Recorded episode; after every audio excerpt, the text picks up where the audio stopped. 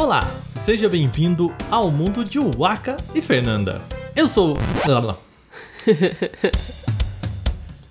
Olá, seja bem-vindo ao mundo de Waka e Fernanda, o podcast em que eu, Wagner Waka, E eu, Fernanda, só Fernanda. falamos sobre coisas que a gente gosta em casal. Isso mesmo, aqui não tem espaço pra individualidade. Lembrando vocês que o nosso podcast mudou de nome. Certo, e o nosso Instagram também mudou de arroba. E o nosso Instagram é Mundo Waka Fernanda.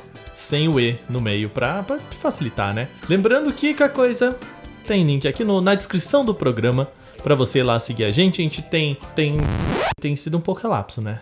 Não, postagens programadas. Programadas. uh! Programadas pra acontecer quando eu tiver um tempinho livre. Essa você foi boa.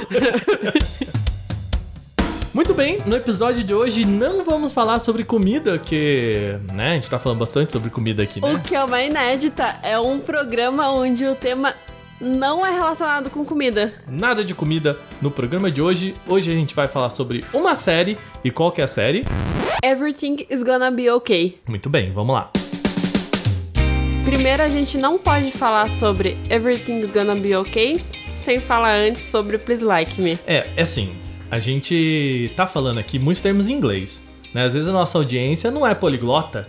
A gente tá falando de duas séries, né? Uma tem na Netflix e a outra não. Então vamos lá. Primeiro a gente vai voltar um pouquinho no tempo, que é a gente vai falar sobre a primeira série desse cara, que é o Josh Thomas, né? Que é o, quem produz essas duas séries, né? Isso, primeiro vamos falar sobre Please Like Me. Please Like Me, talvez vocês já conheçam de ouvir ou de passar ali na página inicial na Netflix. Ela foi uma série que foi muito assistida. Depois que ela acabou, ela ficou bem popular na, na Netflix. Tem nome em português? Somente como Please Like Me não tem título em português. Uhum.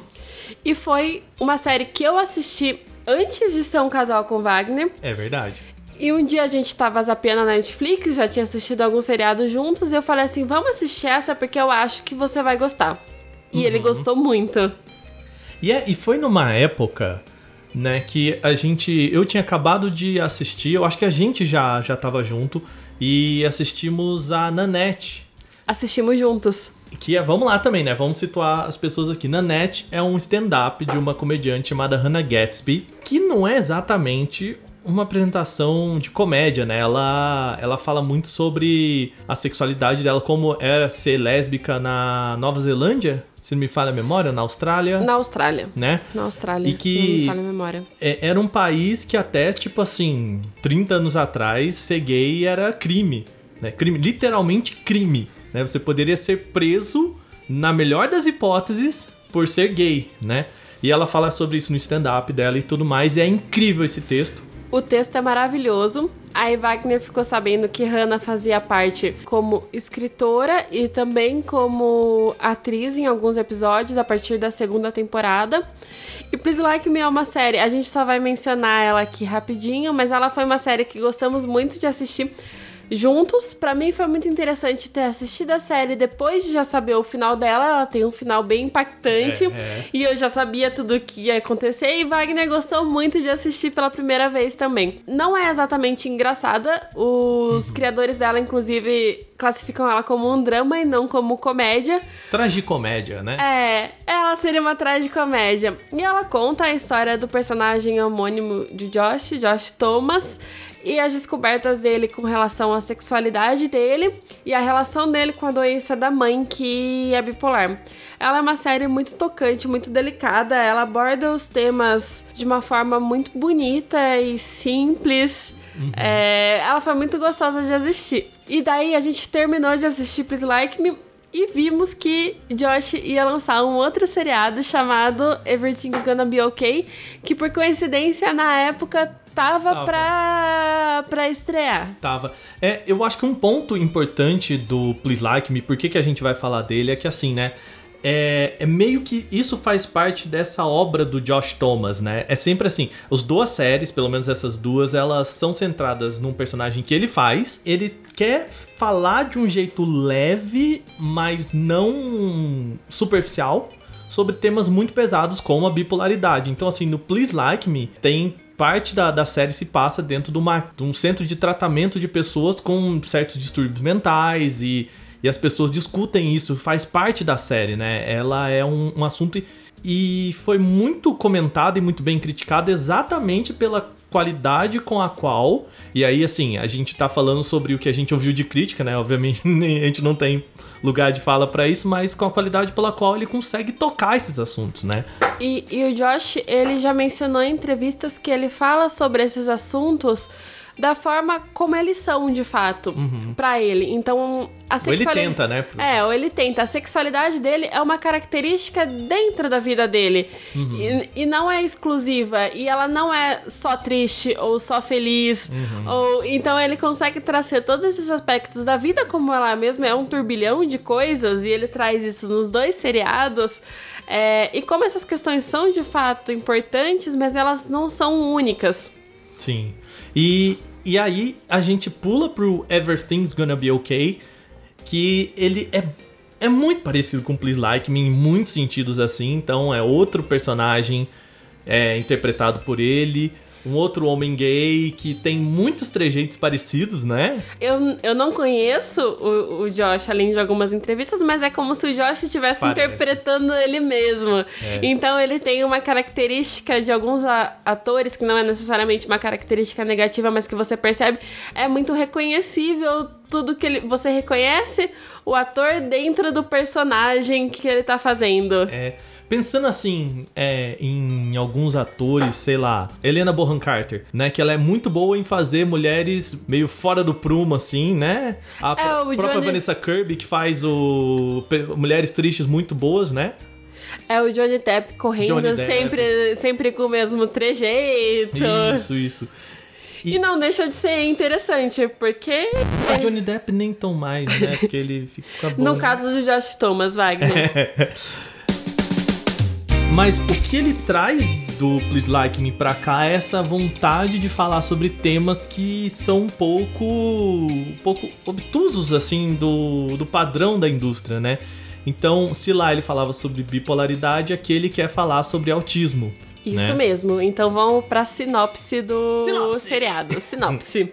Ah, eu quero fazer uma observação antes. Esse podcast vai ter alguns spoilers. A gente espera não estragar a experiência de assistir Everything's Gonna Be Okay, mas a gente vai entrar em alguns aspectos da história que consideramos importantes para a concepção do seriado, tá bom? São talvez pontos um pouco centrais assim, mas vai vai pela gente. Isso não vai estragar a sua experiência no sentido de não, não é importante. O importante aqui não é a chegada, mas é o caminho. Então, assim, mesmo que a gente te fale como é a chegada, o caminho vai ser legal. Isso mesmo. O seriado começa quando o Nicholas, interpretado pelo Josh Thomas, viaja da Austrália para os Estados Unidos uhum. para ajudar o pai dele, que tem uma doença terminal e também a fazer a transição porque ele vai passar a cuidar das duas irmãs adolescentes. O pai dele revela que ele vai ser o tutor delas. É, o pai, o pai sabe que ele tem uma doença e ele fala assim: "Beleza, eu preciso ajeitar tudo antes de eu morrer" e chama o Nicolas pra ser o cara que vai, ó, o bastão tá aqui, te vira aí que eu tô morrendo e agora toma que é tua, né? Esse é o primeiro episódio, tá, gente? É é meio que a premissa mesmo, né? Isso mesmo. É, o pai dele continua vivo um tempinho na série, mas você já sabe desde o começo que ele vai falecer uhum. e as coisas se caminham para isso. Ele tem duas meias irmãs, a Matilda e a Genevieve. Qual que é o grande tema tratado aqui? A Matilda ela é autista. Uhum. Então passa por como eu vou me adaptar à rotina dessa adolescente. É, ela tem 17, 16, 17 anos. 17 ali, né? anos, é, dessa adolescente autista, como que eu vou. Eu nunca tive irmãs, agora eu tenho irmãs. Eu tenho uma irmã que precisa de cuidados diferentes, que demanda atenção especial. E como que eu vou me encaixar no mundo delas e entender o mundo delas, que são dois mundos diferentes também. O mundo da Matilda não é o mesmo mundo da Genevieve. Uhum. E a Genevieve é uma pré-adolescente, né? Ela tá ali na, eu imagino, 12 a 15 anos ali, assim, né? Essa faixa mais pré-adolescente, né? Bem mais novinha, assim. Queria começar aqui falando sobre a Maeve Press, que é a que faz a Genevieve, que é ela é incrível. Cara, é muito engraçado porque são personagens muito fora de estereótipos, né? Então ela tá naquela idade em que você tudo meio troncho, assim, né?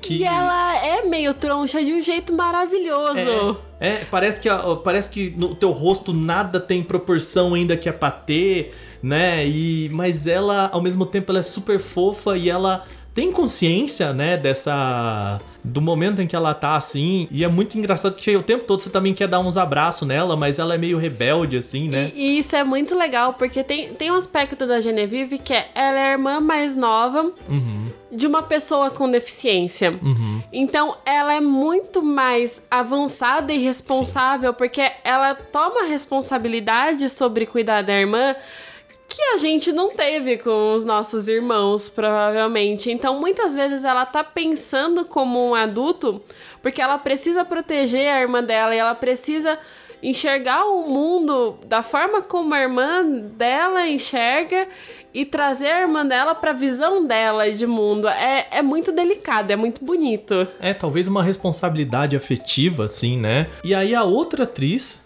que é a Kyla Cromer, que faz a, a Matilda e que de fato ela é autista. Esse é um detalhe muito interessante que se traz para a série, que é a preocupação em trazer alguém com autismo para interpretar uma personagem autista. Não todos os autistas retratados na série são de fato autistas na vida real, mas a Kyla, que é a personagem principal do seriado, ela é autista. Uhum. Então ela convive dentro do espectro. E se não me falha a memória, dentro da equipe de roteiristas também, é, eles trouxeram para a equipe pessoas que são autistas exatamente para trazer essa, essa diversidade. Né, de saber, ok, como é a vida, o que, que a gente pode retratar. E aí a primeira coisa que você pode imaginar é, de novo, né? Então, beleza, a gente vai contar a história de uma mulher autista que tem as suas dificuldades, blá blá blá e tal. Eu diria que o fato dela ser autista não é o ponto principal da série, mas é consequência, vamos assim dizer, porque assim, a história não é sobre uma menina que é autista. A história é sobre três pessoas tentando viver juntas. E calha de que uma é pré-adolescente, um, um cara, da, sei lá, dos seus 30 anos que nunca teve essa responsabilidade, e a outra menina é, é autista e eles estão ali aprendendo uma dinâmica nova, é. familiar e tudo mais. E outra coisa interessante, não só na concepção da Matilda, mas nos outros personagens autistas dentro da série, é que existe um espectro. Então, os autistas que passam pelo seriado, eles não são iguais. É. Cada um tem a sua particularidade, cada um tá em um nível do espectro, tem um nível diferente de autonomia. Isso é muito legal de, de ver. Dá pra ver que eles fizeram uma pesquisa muito responsável sobre como transmitir isso. Sim, a, a Matilda ela é uma personagem muito independente, consciente do que ela quer, né? Muito bem resolvida. E enquanto a gente tem uma outra personagem que é a Drea, né? Que é amiga dela, uma outra menina autista, e aí ela é um pouco mais introspectiva e ela tem um, um cachorro que fica ao lado dela que também né? A gente sabe que é, é, o cachorro que acalma ela quando ela, né, os momentos de ansiedade e tal. Todos eles vão lidando de outras formas com essa, essa característica, né, que, que é tão difusa, né, tão grande assim, então, de fato, tem um espectro e, e é muito legal assim como esses personagens vão crescendo na série e tudo mais, né?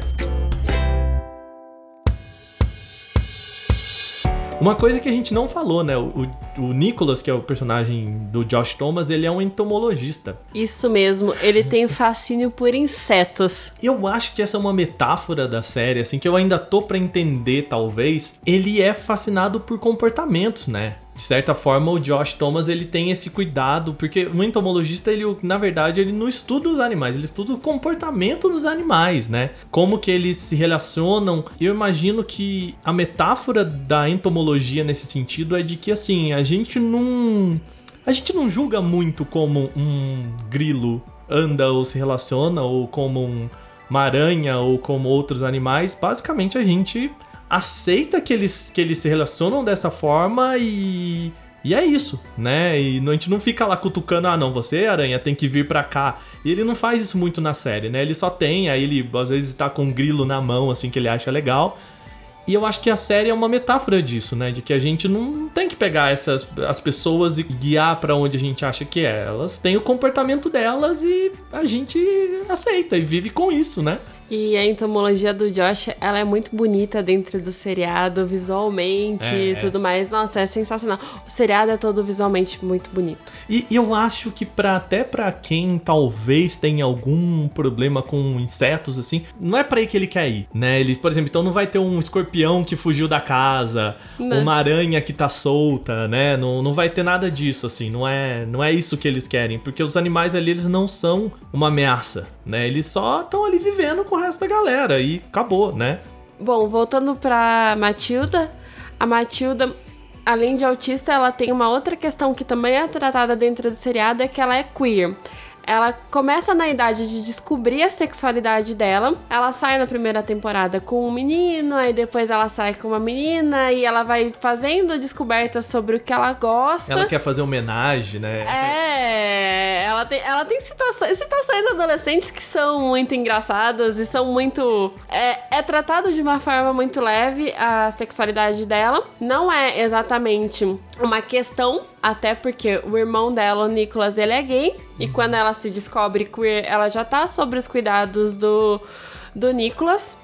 É, o Josh, ele, ele comentou em uma entrevista que ele quis trazer esse aspecto porque quando ele estava fazendo a pesquisa não científica pro seriado e lendo alguns ensaios e tudo mais, ele viu que grande parte dos autistas se definem como queers ou trans ou gays que Ou não binários. ou também, não né? binários, que isso faz parte do espectro autista e que ele teve a impressão que é mais comum dentro do espectro autista do que fora dele. E uma outra coisa que ele disse é que todo o ambiente que a Matilda foi criada antes da chegada do Nicholas com o pai dela era um ambiente muito positivo, sexualmente positivo, é, em termos de comportamento e tudo mais. O pai dela deu um ambiente de criação muito alto astral para ela e autistas tendem a e autistas tendem a reproduzir esse tipo de comportamento.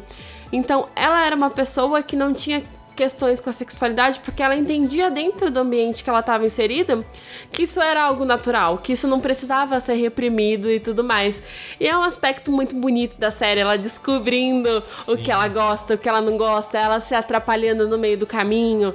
Aí ela tem o coração partido, igual adolescentes têm o coração partido, aí ela volta um passo, aí ela fala: "Não, eu tava fazendo esse negócio e agora não é mais o que eu gosto, eu quero fazer tudo diferente. Na verdade, eu não quero mais ser lésbica. Ah, não, agora eu sou bi, que que agora eu sou? O que, né? que, que tá acontecendo? Ah, chega um momento da série que você para e percebe assim que eles estão falando sobre o que é você ter uma atração sexual por uma pessoa, o que é você ter uma atração é, emocional por uma pessoa e que as duas coisas podem estar desassociadas. E ela senta e fala assim: Não, eu, eu gosto de tal pessoa, eu gosto de tal outra pessoa, mas eu quero transar com esse tipo de pessoa. Aí, aí você para e fala assim: Ok, eu talvez não tenha esse nível de maturidade que uma menina de 17 anos tem. E eu acho que ele subverte esse preconceito que a gente tem de que uma pessoa autista ela não tem a capacidade social, né, de relacionamento e tudo mais, e, e isso é um preconceito, né? Então por isso que ela subverte esse preconceito e joga na tua cara uma menina com uma maturidade emocional, uma maturidade de, de relacionamento muito, muito avançada, assim, e discutindo coisas que passam da tangente, né? É muito profundo o que, é que ele tá discutindo. E eu acho que isso é muito bonito, como do meio do negócio eu falei, caralho, né? Estão discutindo umas paradas assim que, Uau! ok, né? Eu não sei se eu já tive essa discussão comigo mesmo ou eu já tive essa discussão com outra pessoa nesse nível que essa série tá propondo. E ao mesmo tempo é tudo muito leve, porque tá todo mundo ali. Ah, você acha isso? Então. E, ok." e é, é muito interessante porque você pensaria, poxa, a Matilda tem um espectro queer e a Genevieve ela não apresenta esse espectro queer, pelo menos até o momento. Vai ser muito distinta a experiência delas de descoberta de sexualidade e é muito parecida. As duas estão igualmente confusas, as duas igualmente não sabem o que querem, as duas igualmente são meio desastradas às vezes, falam um negócio errado. É muito bonito ver elas como adolescentes florescendo nesse sentido. Tem alguns pontos na série que são muito curiosos, né? De, sim, eles meio que herdaram essa casa do pai deles, que aparentemente é um ricaço. né? muito, muito, muito rico. Ah, porque é uma casa gigante. É um negócio meio filme da Disney, assim, é um monte de, de gente que não tem pai e tendo que lidar com a maturidade de um certo modo ali. Essa casa, primeiro, é que a casa é muito bonita, então assim, tem takes maravilhosos, assim, do piano que fica na sala, que a Matilda toca o piano, né? Da, da piscina, do quintal. Da piscina da mesa de grelha que eles têm no uhum. jardim e tudo mais. E ao mesmo tempo tem alguns, em alguns momentos do seriado, quando o negócio fica meio caótico, o quarto tá inteiro bagunçado. O quarto da Matilda reflete muito a personalidade uhum. da Matilda. O quarto da Genevieve reflete a personalidade da Genevieve. Tudo na casa ele é meio vivo, né? É. E é muito bonita a fotografia. E tudo muito bagunçado, né? Eu acho que a casa tá toda sempre meio bagunçada. E aí você fica, mas nossa, né? Esse povo aí parece que não limpa nada e depois lá na frente você vai entender, ok, era um personagem, a casa ela acaba sendo um personagem dentro dessa história. Muito bem amarrada, é, é incrível o que, que, esse, que, que essa galera consegue fazer com essa série e, e essas discussões e, e, propostas assim. Deixa só te perguntar, Wagner, quem limpa aquela casa? A princípio ninguém.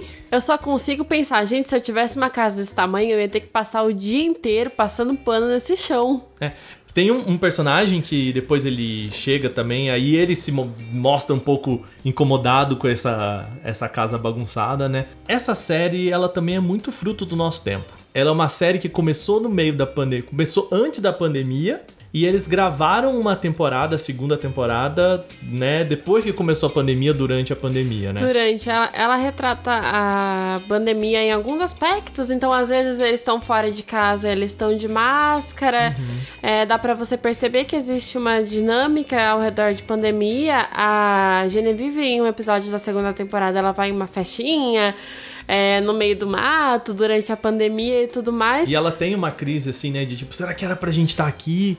Né? Nossa, e aí ela olha ninguém de máscara e ela, e ela é amiga dela de máscara e ela fica. Cara, é pra gente estar tá de máscara, mas esse bando de gente responsável maluca, mas a gente. Ela ainda é uma adolescente tentando se encaixar, então ela tira a máscara, né? É muito, é, é, é muito interessante. Mas a pandemia em si, ela não, não é muito tratada, ela não interfere muito, porque toda a dinâmica se passa muito dentro da casa uhum. e muito entre os três personagens principais. Eu acho que muito por conta da pandemia também, né? Porque a primeira temporada, ela eles saem mais, né? Eles vão pro mundo, eles têm mais momentos em que eles precisam se relacionar com o mundo. Né? Diferente dessa segunda temporada que é muito mais. Faz sentido, faz sentido. Muito mais dentro uhum. da casa e eles, basicamente os três e outros personagens, né? Tendo que se relacionar mais entre eles ali, assim. Mas é, é interessante como o seriado ele incorpora aspectos atuais, assim. Uhum. Isso, isso é muito bacana. Outra coisa que eu queria falar, só pra não dizer que não mencionamos comida, os drinks parecem muito bons. Oh. A comida parece muito boa. Gente, eu queria viver naquela cozinha. Não, eu queria viver naquela casa, né? É maravilhoso, assim. É... Passaria um paninho antes, mas assim, tranquilamente. Bom, concluindo aqui, a segunda temporada ela foi lançada no começo de abril e foi concluída em 10 de junho ela não está disponível no Brasil. É, esse é um problema aí que a gente vai ter que. Nossa audiência vai ter que enfrentar, né? Vai ter que enfrentar. Nos Estados Unidos ela é distribuída pela Freeform, mas aqui não há meios. Ainda não chegou aqui no Brasil, eu não sei, a gente não viu, acompanhando as notícias, a gente não viu de nenhuma plataforma. Então tem que dar seus pulos aí na biblioteca do Paulo Coelho, que foi como a gente assistiu. Foi como assistimos. Né? Se você gostou, a gente recomenda pelo menos o Please Like Me tá na Netflix. Isso mesmo. Né? Uma terceira temporada de Everything's Gonna Be Okay não foi confirmada ainda. O que aconteceu foi que a segunda temporada ela teve uma baixa de audiência dentro do, Triste, do canal né? televisivo.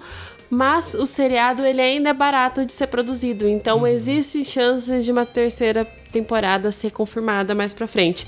A gente sabe que as coisas estão um pouco mais devagar por conta da situação da pandemia e tudo mais, tem muitos programas de televisão, seriados e tal. É, o pessoal tá demorando para confirmar, tá adiando um pouco, então a gente não tem certeza. A segunda temporada termina com o que poderia ser um final ou um gancho. Tem, Eu tem. acho que seria mais interessante se fosse um gancho de fato, mas a gente tá no aguardo. Então tem Please Like Me quatro temporadas para você assistir na Netflix, certo? Eu recomendo assistir a todas as temporadas, é incrível.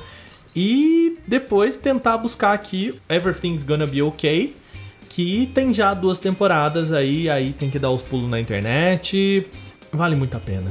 Então, no fundo, no fundo, a nossa dica de hoje é sigam Josh Thomas, vejam tudo Isso. que Josh Thomas escreve, produz, o que tiver o nome dele, vai atrás. Vai atrás, vai atrás que eu acho que é um cara que tá produzindo coisas muito legais, assim, muito diferentes, né? Eu acho que nada do que você vai ver de Josh Thomas é um negócio muito dentro do, né, do enlatado americano, vamos assim dizer.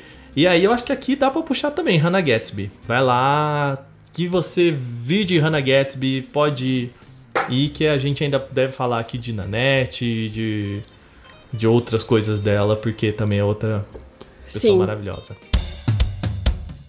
É isso? É isso. Então tá bom, lembrando, segue a gente no Instagram e manda pra gente se você assistir a essas duas séries, comenta com a gente também se você já assistiu.